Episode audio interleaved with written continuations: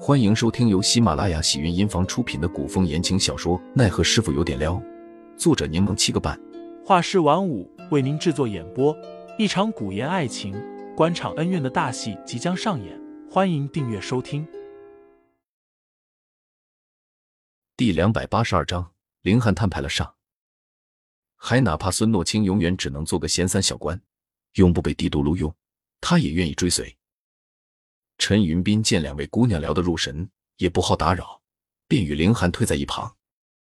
林兄，你笑笑的事我知道了，陈云斌故作轻松的说道你可真不够意思，居然不告诉我。：“凌寒答道，当时你已经离开帝都，后来又发生了这么多事，便一直没找到机会告诉你们。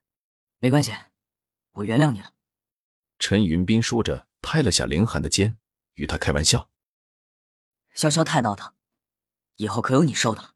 林兄，多多保重啊！这么多年，我倒是习惯了。要是他不闹腾了，我反而要担心了。哈哈哈哈，你俩可真是绝配。凌寒看着陈云斌，垂眸笑了笑，之后道云斌，谢谢你。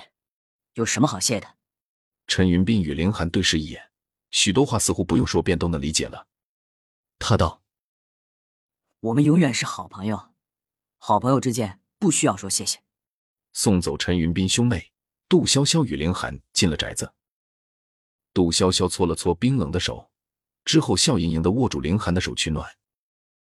凌寒将她的手握在掌心捂了捂，便见小风朝两人走来。小主子，杜宗主让你去会客厅，说有重要的事要找你。找我？杜潇潇与凌寒互视一眼，二人一起去了会客厅。杜轩奇坐在高位之上，旁边还坐着尹天杰与林峰。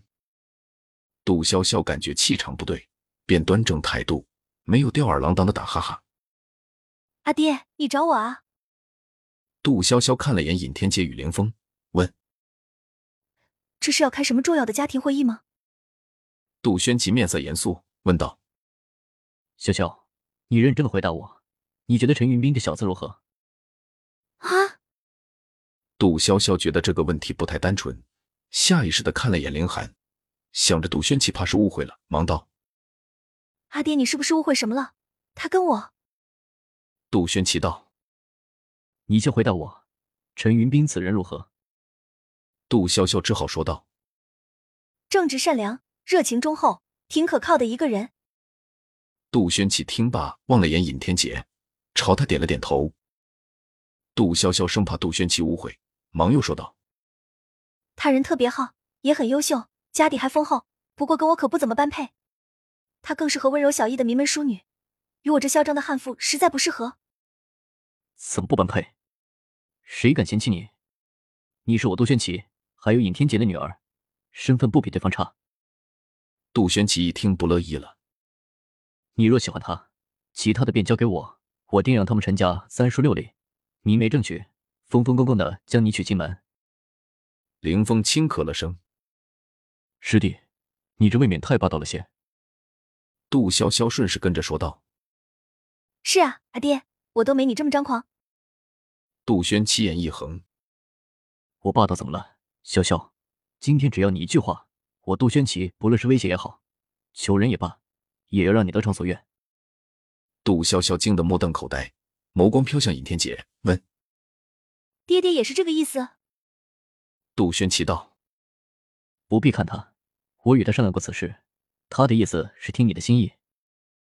哦，那我不愿意。：‘杜潇潇直接拒绝道。我一直将陈云斌当做朋友，从来没有男女之情。你不喜欢那小子啊？我今儿看你们聊的不是挺好的，’杜轩奇眨了眨眼，站起身问那你觉得雷家的雷旋风，还有那齐家的齐远志如何？还是你喜欢读书人，想要嫁入关门？阿爹啊，：‘杜潇潇话还没说完，凌寒倏然开口道。’潇潇怕是嫁不了别人了。杜轩奇啧了声，瞪了凌寒一眼。”他之前名声是不太好，脾气暴躁又骄横跋扈，但他生的花容月貌，亭亭玉立，而我手中还有龙吟剑，不管怎样，都可找一个满意的女婿。杜潇潇无语的扯了扯嘴角，实在不知道杜宣琪是在夸自己还是在骂自己。凌寒凝眸望着杜宣琪，一字一句清晰无比的说道师傅，我的意思是，潇潇除了我，嫁不了别人了。：“空气凝滞了几秒。”杜潇潇默默的退开半步，避免战火烧到自己。听众老爷们，本集已播讲完毕，欢迎订阅专辑，投喂月票支持我，我们下集再见。